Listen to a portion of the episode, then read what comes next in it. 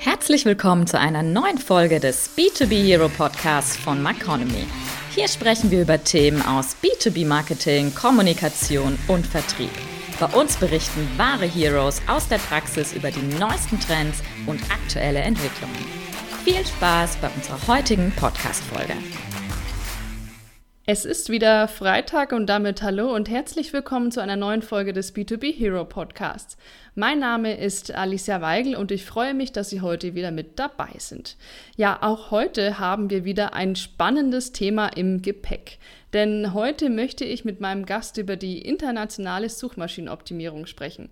Ja, wer heutzutage mit seinem Online-Geschäft ein internationales Publikum erreichen will, der muss mehrsprachige und vor allem auch länderübergreifende Websites betreiben. Das erfordert zum einen ein gründliches Verständnis der Zielmärkte und zum anderen auch Kenntnisse über die internationale SEO. Ja, und was es da alles so zu beachten gilt, darum soll es bei uns heute gehen. Und ohne Gast macht das Ganze nur halb so viel Spaß. Deshalb darf ich auch heute wieder einen netten Gast bei mir begrüßen und zwar den lieben Nils Horstmann von Evium. Hallo Nils. Hallo Alicia, grüß dich. Vielen Dank für die Einladung. Sehr gerne. Geht's dir gut soweit? Sehr gut. Freitag ist immer vor Samstag, ja. Also geht langsam ins Wochenende. Ja, wunderbar. Dann äh, würde ich sagen, bevor wir loslegen, ähm, du lieferst zwar auf maconomy.de auch mal den ein oder anderen Expertenartikel und du warst tatsächlich auch schon ja, vor langer Zeit mal im B2B Hero äh, Podcast zu Gast, aber vielleicht magst du trotzdem noch mal kurz ein paar Worte zu dir und zu Evium sagen. Sehr gerne. Also, mein Name ist Nils Horstmann, ich bin äh, Gründergeschäftsführer von Evion. Wir sind jetzt schon 13 Jahre am Markt. Ich bin schon über 20 Jahre tatsächlich im Bereich Online-Marketing tätig, auch auf Unternehmensseite, strategisch, kooperativ und ja, hatte mich dann selbstständig gemacht, die ähm, Evium aufgebaut als Digital-Marketing-Agentur. Ähm, wir haben dann relativ früh angefangen, auch international zu arbeiten, auch mit Partnern zu arbeiten. Alles war alles bis heute so Hybrid-Work äh, ist, äh, verschiedene Teams, international und so weiter. Das machen wir eigentlich schon sehr, sehr lange. Haben dann viel auf europaweit gearbeitet und haben vor vier, fünf Jahren angefangen, auch so Richtung Asien zu gehen, weil wir auch viel im Bereich B2B oder schwerpunktmäßig im B2B-Bereich arbeiten. Und ja, wie du schon in der Moderation gesagt hast, viele dieser Unternehmen natürlich international tätig sind, viel Business international machen und da ähm, ist vor allen Dingen auch in Asien das sehr spannend, China weil da eben auch, äh, wie du auch sagtest, die Landschaft anders ist, interkulturelle Unterschiede sind etc.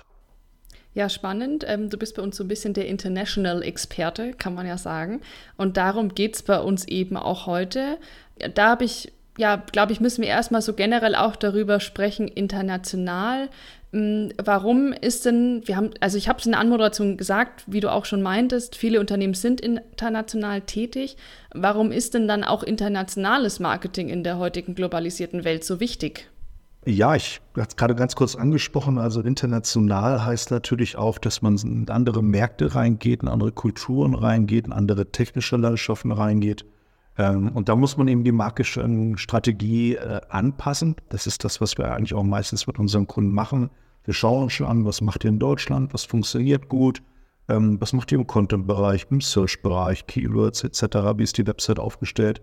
Und dann schauen wir eben, dass wir für die entsprechenden Wunschzielmärkte diese Strategien und Learnings eben lokalisieren, auch die entsprechenden Rahmenbedingungen. Das heißt, die Vorteile, nenne ich es jetzt mal aus einer internationalen Marketingstrategie, sind einfach die, dass ich das auf das Zielpublikum bzw. auf die verschiedenen Länder und Gegebenheiten anpassen kann. Genau. Also zum einen ist das Marketing selber unterschiedlich, aber manchmal ist auch die, ich sag mal, die Positionierung äh, unserer Kunden unterschiedlich. Ja? Du hast vielleicht jemanden, der ist in Deutschland Marktführer, extrem bekannt, und der sagt, hey, ich möchte in die USA, ich möchte in China und dort ist meine Marke unbekannt. Bevor ich also jetzt hartes Sales, Marketing, Lead-Generierung mache, muss ich eigentlich ein bisschen an der Brand arbeiten und du bewegt sich da eigentlich meine Zielgruppe. Da kommst du wieder auf die grundlegenden Fragen, welche Plattformen werden genutzt, äh, welche Messages sind da, welche Painpoints bediene ich, Content etc. Und klar, Suchmaschinen spielen natürlich eine ganz wesentliche Rolle in dieser ganzen Research. Aber zumindest das ist global gleich. ja gut, man braucht doch irgendwie eine gewisse Basis. Äh, ist es dann in deinen Augen wichtig, dass man tatsächlich dann auch pro Land eine eigene Marketingstrategie entwickelt oder sagst du, es reicht, dass man sich generell mal so eine internationale Strategie überlegt und darauf aufbauend dann so ein paar kleine Spezifikationen vornimmt? Also das hängt natürlich vom jeweiligen Land ab. Also auch Suchmaschinen funktionieren ja per se ähnlich. Also wenn ich mal sage, in welcher Phase nutzt eigentlich ein potenzieller Kunde Suchmaschinen, das ist ja nicht, meistens nicht ganz, ganz, ganz am Anfang. Das fängt ja schon an, dass derjenige weiß, was er eigentlich eintippt bei Google. Ja? Das heißt also, das ist ja kein Display, Ads, äh, reine Visibility oder sowas, sondern jemand gibt schon was bewusst ein in Suchmaschinen, da gibt es Keywords und da funktionieren Suchmaschinen natürlich grundsätzlich ähnlich. Man gibt Keywords ein, es erscheinen Ergebnisse, es gibt einen bezahlten Bereich mit Advertising, es gibt einen organischen Bereich äh, mit mehreren Plattformen, den man natürlich über SEO-Maßnahmen optimieren kann. Und es gibt natürlich meistens auch so die sogenannten vertikalen Suchmaschinen, Properties, whatever, ähm, wie auch bei Google, Google Bildersuche, Google ähm, Videos, Wikipedia äh, und so weiter, die man natürlich berücksichtigt. Und wie gesagt, manchmal kannst du Sachen sehr gut übernehmen. Kannst zum Beispiel auch mit Englisch in manchen Ländern sehr gut arbeiten. Aber äh, da brauchen wir gar nicht so weit zu schauen. Ja, in Frankreich ist Englisch nicht so beliebt. Selbst wenn es englische Ergebnisse gibt, klickt da keiner drauf. In, in Tschechien haben wir mit Cessna andere Suchmaschinen. Ähm, aber selbst äh, in der Türkei zum Beispiel ist Yandex mit russischer, äh, die russische Suchmaschine sehr beliebt. Und wir haben natürlich auch sehr viele türkische Bürger hier in Deutschland. Von daher sieht man, wie sich so die, die Globalisierung der Welt auch im Suchmaschinenmarketing auch überall verzahnt hat. Ja, und du hast auch schon ein bisschen die Herausforderung angesprochen, dass man sich da mit den verschiedenen Plattformen und Möglichkeiten auch beschäftigen muss. Also da ist Suchmaschinenmarketing oder Suchmaschinen generell nur ein Touchpoint von vielen. Da liegt wahrscheinlich auch, glaube ich, so mit ja vielleicht auch die größte Herausforderung für den normalen Marketer, sich dann da wahrscheinlich noch mit allen möglichen anderen Plattformen zu beschäftigen, oder? Ja, klar. Also das ist so ein bisschen unsere Aufgabe oder, oder sagen wir, so sehen wir unsere, unsere Positionierung, die Kunden eben zu betreuen und sagen, ey, wie funktioniert denn der Markt? Ähm, also der Kunde sagt natürlich selber, okay, unsere Brand ist vielleicht nicht so bekannt etc., wie sind so die Rahmenbedingungen? Und wir schauen aber eben auch äh, dann zusammen, wie funktioniert die Digitallandschaft, wie funktioniert das Suchmaschinenmarketing, was machen vielleicht deine Wettbewerber, wo steht ihr auch gerade aktuell? Ja, vielleicht hat man ja auch vor Ort ein Vertriebspartner ist oft der Fall, wenn man in neue Märkte reingeht. Man geht jetzt über Partner, was macht der eigentlich? Die sind gar nicht sichtbar. Wie wird da kommuniziert? Und ja, dort erleben wir viel Kreativität, wenn man da selber nicht aktiv bei ist, was dann andere Marktteilnehmer oder Partner oder Konkurrenten dann auch machen. Ja. Das kann ich mir auf jeden Fall vorstellen, ist, glaube ich, spannend, so unterschiedliche Perspektiven dann und Länder einfach mal kennenzulernen. Und da hast du es jetzt auch schon angesprochen, so die verschiedenen ja, Möglichkeiten, die sich bieten. Lass uns doch mal so ein bisschen genauer darauf, ja, genauer darauf kommen, welche Faktoren so bei der internationalen Suchmarschierung auf jeden Fall generell beachtet werden müssen. Wir haben da schon angesprochen, Sprache natürlich einerseits, Kultur. Magst du da nochmal so einen Rundumblick einfach geben über die verschiedensten Faktoren? Ja, gern. Also ich würde tatsächlich mal reinschauen und mich mit dem, ich sage jetzt mal, der, der Digitallandschaft in, diesem, in diesen Ländern beschäftigen, ja. Und das Ganze auch gepaart mit den, mit den interkulturellen Backgrounds. Also es gibt natürlich ähm, Länder, wo Internet unterschiedlich stark verbreitet ist. Es gibt Länder, die sehr stark Mobile nutzen, ja, wo man also einen extrem starken Mobile-Fokus hat. Es gibt Länder, wo auch, also ich sage mal, Suchmaschinenoptimierung ist für mich eigentlich alle Plattformen, die ich irgendwie habe oder wo ich präsent bin, dass ich dort meine Inhalte so optimiere, dass die gut indexiert werden können und gut sichtbar sind. Das muss ja nicht immer nur meine eigene Website sein. Das kann ja auch ein Industrieportal sein, White Paper, die ich vorhin auf YouTube oder andere Videoportale. Ähm, und das ist natürlich wichtig, dass man erstmal versteht, wie funktioniert das, welchen Content habe ich, wie tickt vielleicht die entsprechende Persona auch vor Ort anders, wie ist ihr Verhalten, ähm, welche Plattform, welche, welche Geschwindigkeiten werden genutzt. Wir hatten jetzt zum Beispiel in, in Afrika ein, zwei Projekte, wo in bestimmten Regionen relativ langsames Internet ist. Da kann ich nicht mit extremen riesigen Videos arbeiten, die optimiert. Da muss ich eigentlich den Content auch ändern, ja. Also du siehst, wie komplex das ist. Plus natürlich Verhalten, wofür nutzt man so Maschinen, wo nutzt man die nicht sucht man vielleicht in China verstärkt in WeChat, gar nicht in Baidu oder so. Ähm, und so geht das wie ein roter Faden. Also Bing ist in den USA auch viel stärker und, und da hat man natürlich auch wieder andere Möglichkeiten, auch andere Möglichkeiten, Sachen zu optimieren. Jetzt kommt das ganze ChatGPT, BART etc. Thema, ja, wo man natürlich auch viel mitarbeiten kann, gerade auf bei der, bei der Internationalisierung im SEO zum Beispiel, um Content zu erstellen.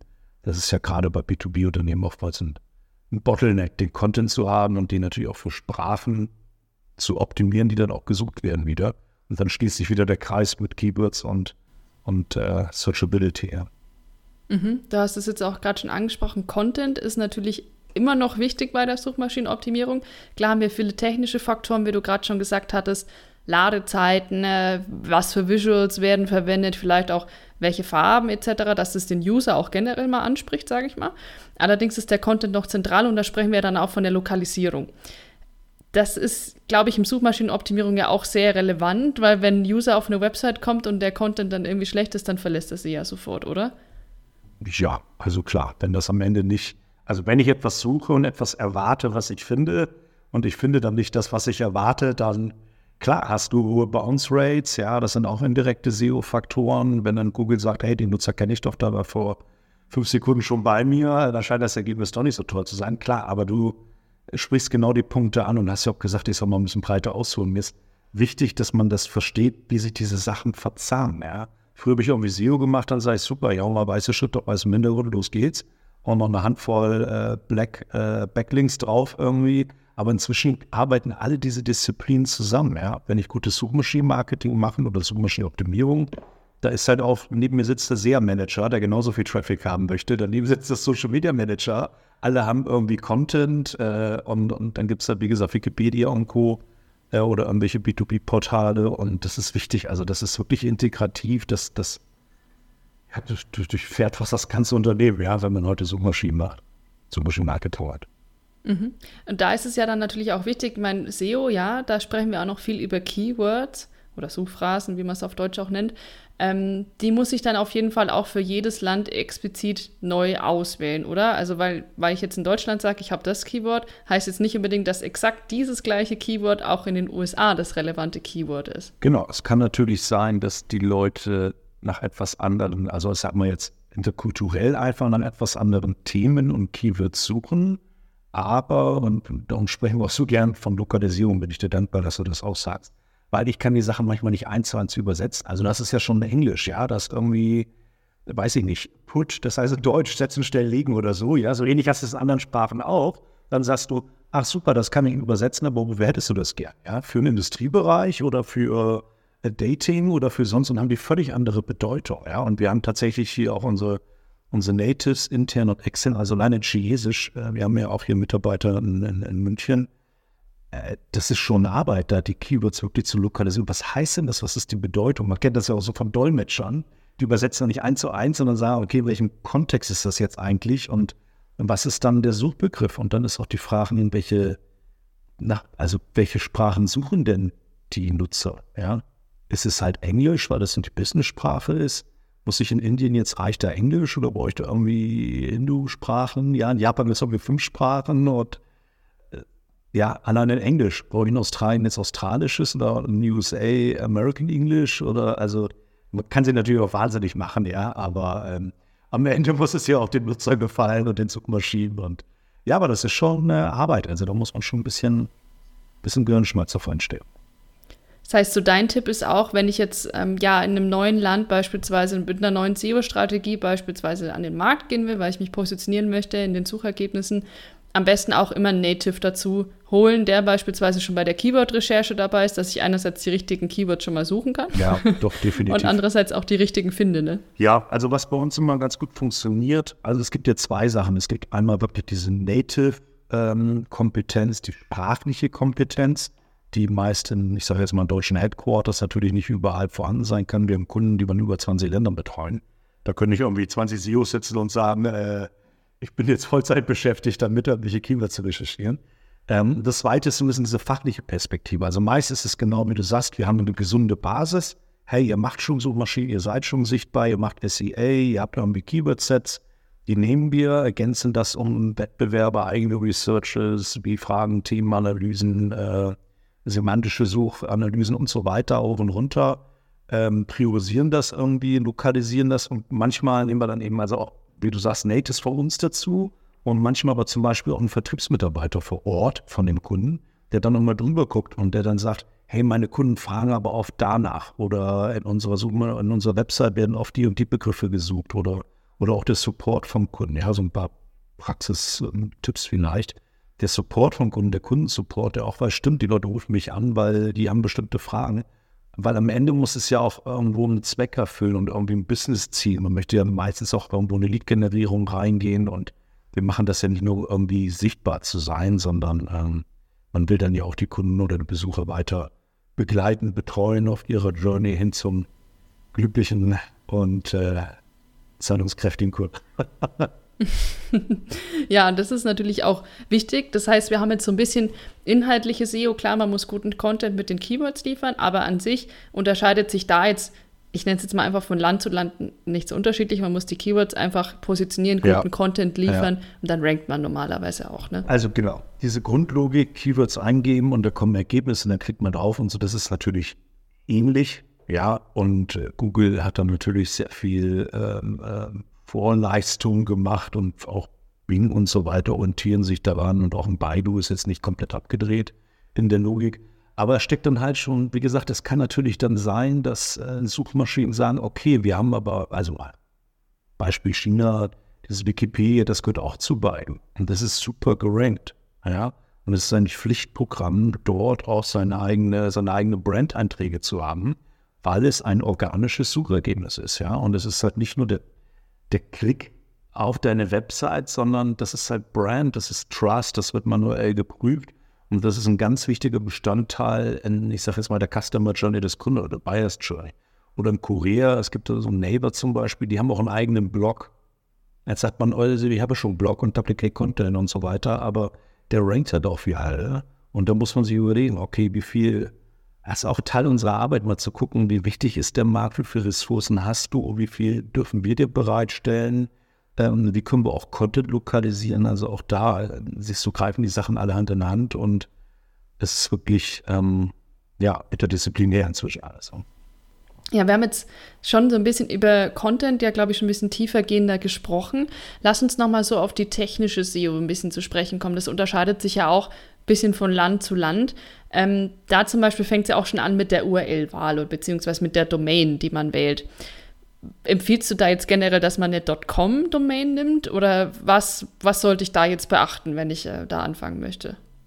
Also die meisten Kunden von uns haben tatsächlich eine Com-Domain im B2B, die dann eben inzwischen zum größten Teil mit einem Slash und einer Sprachvariante äh, dann eben für das jeweilige Land angepasst werden. Klar gibt es jetzt auch noch mit Subdomains und so weiter. Es gibt auch Unternehmen, die sagen, ich habe eine Com als Corporate-Seite, aber ich habe noch eine DEFR und was auch immer. Ja, das kann man auch natürlich auch bis zum Wahnsinn treiben. Äh, das ist auch so eine Frage, äh, die ist so alt wie SEO selber, ja, ob man jetzt, äh, wie man da arbeiten soll mit Domains und so weiter. Ähm, kannst natürlich da auch die Power im SEO bündeln auf einer Com. Auf der anderen Seite ist die Frage, wie die Suchmaschinen das vor Ort sehen. Also mit einer Common, es steht ja eigentlich für Commercial, fährt man international grundsätzlich sehr gut. Muss natürlich ein bisschen gucken, wo, wo das Hosting dann auch liegt und äh, wo das dann ausgespielt wird. Wenn du irgendwo in Südamerika eine Website ausrufst, äh, aufrufst in Deutschland, dann muss das einfach technisch auch durch verschiedene Piloten. Da wird es mal langsamer, mal schneller und äh, der langsame bestimmt ein bisschen das Tempo. Also da kann auch die Zugriffszeit langsam sein, wo du vielleicht technisch eben gucken musst, wie kannst du dann auch mit äh, Content Delivery Networks arbeiten, die über mehrere Server das virtuell aufspielen.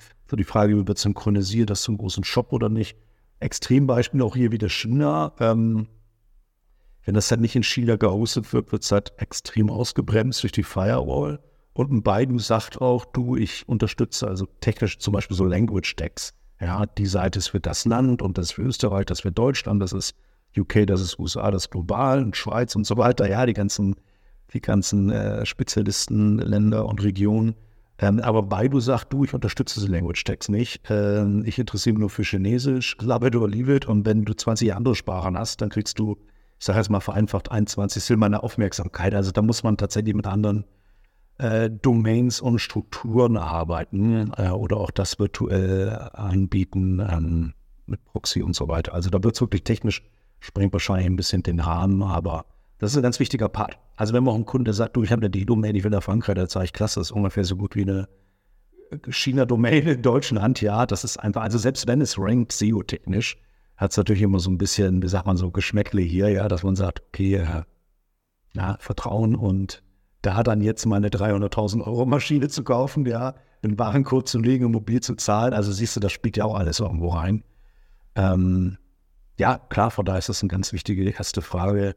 Wie ist die Domainstruktur? Wie ist die URL-Struktur? Wie weise ich das gegenüber Suchmaschinen aus? Wie funktioniert welche Suchmaschine etc.? Ja. Das heißt ja auch einfach wieder prüfen, in welche Märkte will man eintreten, vielleicht auch langfristig mal betrachtet, wo sehen wir uns in 10, auch 20 Jahren, damit man da sich auch schon ein bisschen Arbeit erspart, vermute ich mal. Ja, also 20 Jahre sportlich im Digitalmarketing, aber ja, mal gucken, ob es was Suchmaschinen gibt. Aber ja, klar, natürlich, hast du recht. Also, das ist eine grundlegende, wollte ich fast sagen, strategische Frage, weil da sind dann auch die E-Mails dran, weißt du, dann sind dann auch äh, Vertriebler, dann hast du Printmaterial, wo alles drauf gedruckt ist und so. Und also das hat schon, kann schon gewisse Wellen schlagen. Man kann ja auf Kampagnen-URLs sich registrieren, ja, man kann ja da auch variabel sein. Auch ein Thema, was man immer mal findet, wenn man sich jetzt mit internationaler Suchmaschinenoptimierung beschäftigt, ich weiß immer noch nicht, wie man es ausspricht, Hareflang, Rage ich weiß nicht, du kannst mich gerne aufklären. Du, manchmal weiß ich das auch nicht genau, oder? Genau, also das ist, was ich meine. Das ist eigentlich dieser Language Tag, den du halt eben Sprache, Region und so weiter definieren kannst. Wie gesagt, einfachstes Beispiel, äh, wenn jemand aus Österreich kommt, soll er halt eben die österreichischen Inhalte sehen, in Deutschland die deutschen, weil in Österreich bieten wir das nicht an, in Deutschland haben wir Betriebspartner und ja, also da sind ja auch Website-Inhalte, die sich dann ändern rechtliche Rahmenbedingungen und so weiter. Schweiz hat die gerade angesprochen. Ja, da kommt jetzt einer aus der französischen Schweiz, der aber seinen Browser auf Deutsch hat, aber jetzt gerade in der schweizerischen, äh, in der, im italienischen Bereich der Schweiz sich gerade auffällt. Also wo soll ich den armen äh, Besucher jetzt hinschicken, wenn der auf meine äh, Com-Domain irgendwie klickt? Also dafür ist so ein bisschen diese ganze Auszeichnung äh, gedacht. Aber wie gesagt, da steckt teilweise da der Teufel drin, wenn dann irgendwie die US-Seite stärker ist als die, oder die Com-Seite stärker ist als die UK-Seite oder CEO UK. Äh, und die wundern sich, ich habe US-Besucher, die gehen alle zurück, weil äh, wir haben irgendwie Bilder aus London und kontaktieren sie uns in Birmingham und der kommt aus den USA und der kannibalisieren die sich alle gegenseitig. Und also vielleicht die gute Nachricht, das ist echt bei jedem zweiten Kunden von uns nicht richtig sauber aufgesetzt. Ähm, und manchmal werden wir auch dazu gezogen, wenn die sagen, hey, wir machen eigentlich SEO, eine deutsche Agentur, alles super aber wir gehen jetzt in eine Region rein, wo die halt keine Kompetenzen haben und dann sehen wir, dass da eben auch solche Faktoren nicht sauber aufgesetzt sind. Es wird auch echt komplex dann. Ja, also es ist einfach, einfach wichtig, wie du schon gesagt hast, da muss man einfach schauen, brauche ich das vielleicht auch, je nachdem, ob ich jetzt im Dachraum unterwegs bin etc., ne, dass man da auf die verschiedenen Regionen auch achtet, wie in der Schweiz oder auch in Südtirol. Äh, da gibt es ja auch unterschiedliche Sprachen, dass man das dann auch ähm, ja, verwendet. Ja, wir haben jetzt so viel über die Theorie gesprochen. Natürlich möchte ich am liebsten auch noch über so ein Beispiel sprechen. Hast du ein Beispiel für uns mitgebracht, was man mal sieht, wie man international gerade so Suchmaschinenoptimierung gut aufgestellt sein könnte? Also ich kann jetzt nicht ein Beispiel nennen. Ich habe versucht gerade schon mal so ein paar Punkte zu nennen mit Domain, mit Language Tags, mit Keywords etc. Also ich würde schon empfehlen, sich das für die wichtigen Kernmärkte wirklich anzuschauen, äh, da auf jeden Fall Natives mit reinzunehmen, weil wenn es nur initial ist, mal einen sauberen Audi zu haben, die Märkte zu verstehen. Ich glaube schon, dass die, dass diese Headquarters da eine gewisse, gewisse Basisverständnis sich aufbauen müssen und Transparenz reinbekommen müssen, weil wir sehen wirklich sehr oft, wenn nichts gemacht wird, dann ist das Chaos davor programmiert. Wir haben Wettbewerber, die buchen dann auf die Maps in den jeweiligen Ländern, ja, und sagen, hey, kommt doch zu uns. Wir haben Kunden, die sagen, hey, wir wollen ein bestimmtes Land, da gucken wir rein unter die Länderdomänen und sagen, hey, was ist denn das für eine Website? Kenne ich nicht, weiß ich nicht. Drei Wochen später kriege ich eine Mail, du, unser Geschäftsführer ist unterwegs. Die Website gehört uns nicht, da hat ein Vertriebler alles kopiert, äh, hat seine eigenen Preise reingestellt. Also das erleben wir wirklich täglich, also wie im schlechten, im schlechten Gangster-Drama. Und dann ist es natürlich auch rechtlich eine schwierig, die Leute zur Hand haben. Vor Ort hast du dann Leute, die sagen, ja, wir haben da einen für Vertrieb und eine Produktion, aber ehrlich gesagt, Marketing, das irgendwie eine Assistentin, die macht eigentlich Messen und die soll jetzt SEO, weißt du, Content, Technik und hier SEA und Controlling und Übersetzen und deutsches Headquarter wäre auch nicht schlecht mit den Kontakt zum. Also das ist echt komplex. Also da sollte man sich schon einmal reinsetzen, eine saubere Strategie machen und was ich wirklich dringend empfehlen kann, ist immer, also die auch diese Brandhoheit sicherstellen, ja. Ihr müsst wissen, was mit eurer Brand passiert, wie kommuniziert wird. Ihr solltet dann eine Brand Protection haben. Ihr solltet auch jetzt mal zum Thema Search Marketing im Sinne von SEA mal wirklich eure Brand-Anzeigen sicherstellen. Das könnt ihr immer noch zum Vertriebspartner schicken. Aber ihr braucht die Hoheit, weil sonst ist da so eine Gomorra, ja. Und dann reitet jeder auf euren Suchbegriffen rum sozusagen. Also auch gut finde ich, dass du nochmal dieses Worst Practice genannt hast, von Best Practice zu Worst Practice. Finde ich an sich auch nicht schlecht, dass man da auch einfach mal schaut, ne? was machen die Kollegen bisher in den anderen Ländern so? Was gibt es vielleicht auch schon, worauf äh, müssen wir Acht legen, dass man sich natürlich auch die Markennamen in den jeweiligen Ländern auch sichert. Das ist auch ein wichtiger ähm, wichtige Komponente, weil ansonsten findet man natürlich die Marke auch nicht unter den Namen. Betrifft übrigens auch Domains. Ich hatte es gestern gerade beim Kunden gehabt, wo die Domain halt registriert ist von einem Broker, der die zum Verkauf anbietet, obwohl derjenige eigentlich den Markenschutz hat, ja, weil du bist halt relativ schnell, hast natürlich auch die Domain und Keyword oder Domain und URL und so weiter. Das sind das spielt auch wieder auf SEO zurück. Und natürlich auf UX und Bounce Rate und so weiter, indirekte Faktoren. Also das ist idealerweise natürlich dein, dein Markennamen. Es geht jetzt nicht weltweit, aber vielleicht ist das Beispiel mit den 20 Jahren nicht so schlecht, was du vorhin sagst, dass man ein bisschen sagt, okay, tendenziell wollen wir vielleicht auch mal andere Länder und lassen schon mal frühzeitig zumindest die Domain registrieren, dann lieber irgendwie die 20 Dollar ausgeben im Jahr, als dass man dann in zehn Jahren dann das Theater hat oder mit 20.000 Euro zahlt. Das stimmt allerdings. Ja, und du hast es auch schon angesprochen. Ich will noch ein Thema mit ansprechen. Wenn man über Suchmaschinenoptimierung spricht, dann müssen wir natürlich auch über Suchmaschinenwerbung sprechen, also über SEA. Also. Ähm, das darf man natürlich auch im internationalen Kontext nicht außen vor lassen. Absolut. Also für mich geht es immer darum, Search Marketing als Ganzes zu sehen, die Rolle des Search Marketings in der Customer Buyers Journey zu sehen. Was kann ich darüber, was nicht, was das Ergebnis, was kann ich parallel einspielen. Und dann eigentlich, äh, es gibt ja so diesen schönen Begriff der, der Search Penetration, also Search Engine Result Pages. Also wenn wirklich das Keyword für mich spannend ist, Anlagenbau, äh, Pumpen, keine Ahnung was, dann lasst uns versuchen, so viel sichtbare Fläche, ich sage jetzt mal sichtbare Fläche der Suchergebnisse kontrolliert zu besetzen und hier unsere Kommunikation zu positionieren. Jetzt sehr politisch ausgedrückt, aber das heißt, SEA machen, vielleicht hat man sogar zwei Websites SEA machen, der Vertrieb hat dann auch noch SEA, alle drei sind die ersten Suchtreffer, dann habe ich meinen SEO, dann habe ich meinen Social-Kanal, dann habe ich drei Video-Channels, ja, die ich irgendwie belege, wo ich den Content draufhau. Dann habe ich lokalisierten Content, den ich über AI sichtbar mache und seede, sowas wie Twitter und so weiter. Es gibt alles analog auch in anderen Ländern und schaue halt wirklich, dass ich reinkomme mit, mit Google News und Google Maps und, und runter. Also alles, was irgendwie indexiert werden kann, das wirklich mit einer, mit einer gut durchdachten Strategie, die ich dann stückweise ausordne, lokalisiere, die Länder äh, ausspielen und das ist natürlich SEA ganz wichtig, aber auch, ähm, was auch ganz stark vernachlässigt wird, also auch ein, in Anführungsstrichen Tipp, dieses Wechselspiel von SEA und SEO, weil am Ende hat man immer begrenzte Ressourcen. Es ist Zeit für guten Content etc. im SEO oder gute Technik oder es ist ein begrenztes Mediabudget. Im SEA irgendwo ist es begrenzt. Ja? Und man stößt dann, wenn man gute Arbeit macht, irgendwo an eine Grenze, dass man sagt, hey, jetzt bin ich mit, bleib mal bei Beispiel Anlagenbau, Pumpe, bin ich jetzt auf 1 im SEO, muss ich denn noch SEA machen? Ja, Klassiker, muss ich auch meine Brand SEA machen? Auch ewige Frage, äh, die ich mit natürlich ja beantworte, ja. Aber so siehst du, wie das Zusammenspiel, wo man auch sagt, hey, wenn ich eigentlich im SEO immer besser werde, kann ich eigentlich im SEA vielleicht auf Keywords reingeben in mein Budget, wo ich nie im SEO top sein kann. Weil zu generisch, zu weit weg, zu whatever, ja, zu viel Wettbewerb und so weiter im SEO oder umgedreht, dass ich sage, hey, im SEA zahle ich hier für irgendwelche Longtail-Dinger.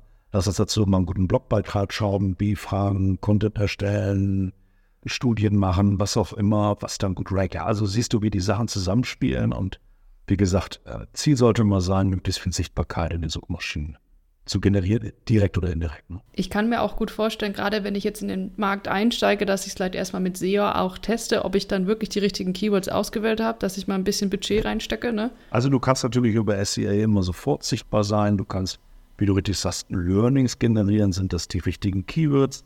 Bei manchen Suchmaschinen kriegst du auch erst über so einen Paid-Account weitere Informationen zu den Keywords. Aber muss natürlich auch gucken, was noch wichtig ist, diese Tools, mit denen man arbeitet. Wie gut arbeiten die auch in den Ländern? Wie gut sind die auch in den Sprachen? Die ganzen Systrix, Searchmetric, Semra, Schulen runter. Das ist, die haben manchmal auch in bestimmten Ländern sehr gute Daten oder halt eben weniger gute Daten. Und manchmal braucht man auch nochmal lokale Tools, die da ein bisschen besser arbeiten, bessere Daten liefern. Und genau, über SEA kommst du sofort rein. Das ist meist auch so ein bisschen der Ansatz. Also ich sag mal, der Großteil ist schon in irgendeiner Form da mit irgendeiner Website und irgendeinem Content und irgendeiner Vertriebsstruktur. Und dann sagt man, okay, jetzt wollen wir eigentlich mal professionell auf dieses Level, weil da passiert schon was und das wollen wir jetzt ausbauen. Dann fangen wir eigentlich an mit, okay, wo stehen wir eigentlich mit SEO, mit SEA, wer macht eigentlich was, Transparenz reinbringen, was passiert jetzt in den Suchergebnissen, wo wollen wir eigentlich hin, wie ist eigentlich die Strategie für das Land, für die Region, wer strahlt da wie auf ab und auf Basis dessen äh, bauen wir dann am Ende die Marketing, Digital Marketing, Search und dann eben SEO, SEA-Strategie auf. Ja, auch nochmal ein wichtiger Tipp, glaube ich, jetzt zum Ende, dass man nochmal bei den Tools auch schauen muss, denn wir sind tatsächlich auch schon fast am Ende der Folge angekommen. Ähm, ich habe noch eine Frage parat und zwar die, ja, eine, eine, ich sage mal auch Zukunftsfrage. Hm, welche Entwicklungen oder Trends siehst du so im Bereich der internationalen Suchmaschinenoptimierung auf dich zukommen? Also ich denke mal grundsätzlich, dass sich dieser ganze Bereich international und global noch sehr stark entwickeln wird und dass auch ein bisschen die Entwicklung mehr auf, ja, wirklich auf, dass man halt in den Ländern mit den Gegebenheiten arbeiten kann. Ja, also es ist nicht überall Google, es ist nicht überall Englisch und man muss sich mehr und mehr auf die Sachen einlassen. Es gibt viele lokale Player, es gibt politische Bewegungen, BRICS und alles, was gerade durch Medien geht. Ich glaube, dass es immer wichtiger wird, diese interkulturellen äh, Kompetenzen auch zu haben oder sich mehr reinzunehmen mit Partnern etc., weil das eben auch auf das Thema Search einspielt. Äh, in dem Kontext wird auch lokaler Content immer mehr wichtig. Ja, das heißt, hier Sachen bereitzustellen. Und gerade da ist im B2B ein ganz großer Bottleneck. Ja, wir mal an, du, ich bin froh, dass wir irgendwie in Deutschland mal irgendwie drei Beiträge haben und jetzt kommt es an mit zehn anderen Ländern. Und ich glaube, dass da tatsächlich AI, KI sehr spannend sein kann, weil es ja immer noch Unique Content der Unternehmen ist. So ein Beispiel, Image-Video eines Kunden, super akzentuiert gesprochen, perfekt. Drehteam, vier Tage im Unternehmen, ja, kennst das Ganze 20.000 Euro. Image-Video, glückliche Kinder und Hundewelpen und ein riesen, riesen Budget ausgegeben. Und dann sagt man, ja super, das gibt es in 20 Ländern gar nicht. Und das ist jetzt ja kein Duplicate-Content, wenn ich da jetzt mal andere Untertitel reinsetze, andere Videoplattformen nutze. Also da sieht man, das sind schon so ein paar Quick-Wins, wie ich mich auch dem lokalen Markt annähern kann. Und ich glaube, das wird auch dankbar von den Ländern aufgenommen, weil ehrlich, also selbst wir, ich glaube, wir sprechen alle ordentlich Englisch, aber deutscher Content ist einfach einfacher aufzunehmen, einfacher zu kommunizieren und so ist es in anderen Ländern auch. Jeder spricht irgendwie Englisch, aber am liebsten sieht man seine eigenen Sachen, seine eigene Sprache, seine eigenen Suchbegriffe und ja, darum Lokalisierung. Guter, guter Tipp nochmal zum Ende. Man muss sich das Leben nicht unnötig kompliziert machen, sondern nehmt einfach den Content, der schon da ist, verwertet ihn zweit, sei es jetzt mit Untertiteln oder ja, sonstige ne? Bildbeschreibungen tatsächlich anpassen etc. Da kann man, glaube ich, auch schon wirklich viele Quickwins erzählen. Also auch innerhalb der Plattform. Also wenn ich jetzt einen LinkedIn-Beitrag habe, ja, dann Klar, ist jetzt Insta, Twitter läuft alles oder X, ja, läuft alles irgendwie anders, aber das fehlt auch bei vielen, da so eine Content-Strategie zu haben. Was habe ich eigentlich, ja, nehmen wir jetzt mal unseren Podcast, das ist jetzt Sprache. Natürlich kannst du da jetzt auch mit Untertiteln arbeiten, du kannst äh, das, äh, das Transkript in zehn Sprachen übersetzen. Warum stellen wir das nicht in Frankreich, UK und Polen zur Verfügung? Also weißt du, wie ich meine? Weil es ist ja alles da. Also falls ihr dann, falls ihr da Partner braucht beim Economy, da könnte ich euch jemanden empfehlen. Da weiß ich auf jeden Fall, wen ich, äh, wen ich nehmen kann, auf jeden Fall. Ja, super. Ähm, das war doch jetzt, glaube ich, ein gutes Schlusswort. Ich bin gespannt, wie sich das Thema noch entwickeln wird. Wir bleiben da auf jeden Fall dran und auf jeden Fall gibt es ja auch Artikel von dir auf maconomy.de. Klasse, Alisa. Vielen lieben Dank, hat Spaß gemacht. Schönes Wochenende. Danke mir auch. Und ja, liebe Zuhörer, auch Ihnen vielen Dank, dass Sie heute wieder mit dabei waren. Wir freuen uns schon auf die nächste Folge und sagen bis dahin Tschüss und bis dann. Das war's schon wieder mit dem B2B Hero Podcast von Maconomy. Wir hören uns bei der nächsten Folge wieder. Damit Sie auch in der Zwischenzeit auf dem neuesten Stand bleiben, schauen Sie doch mal auf www.maconomy.de vorbei. Dort finden Sie spannende Artikel zu Marketing, Kommunikation und Vertrieb für Industrie- und Technologieunternehmen. Bis zur nächsten Folge.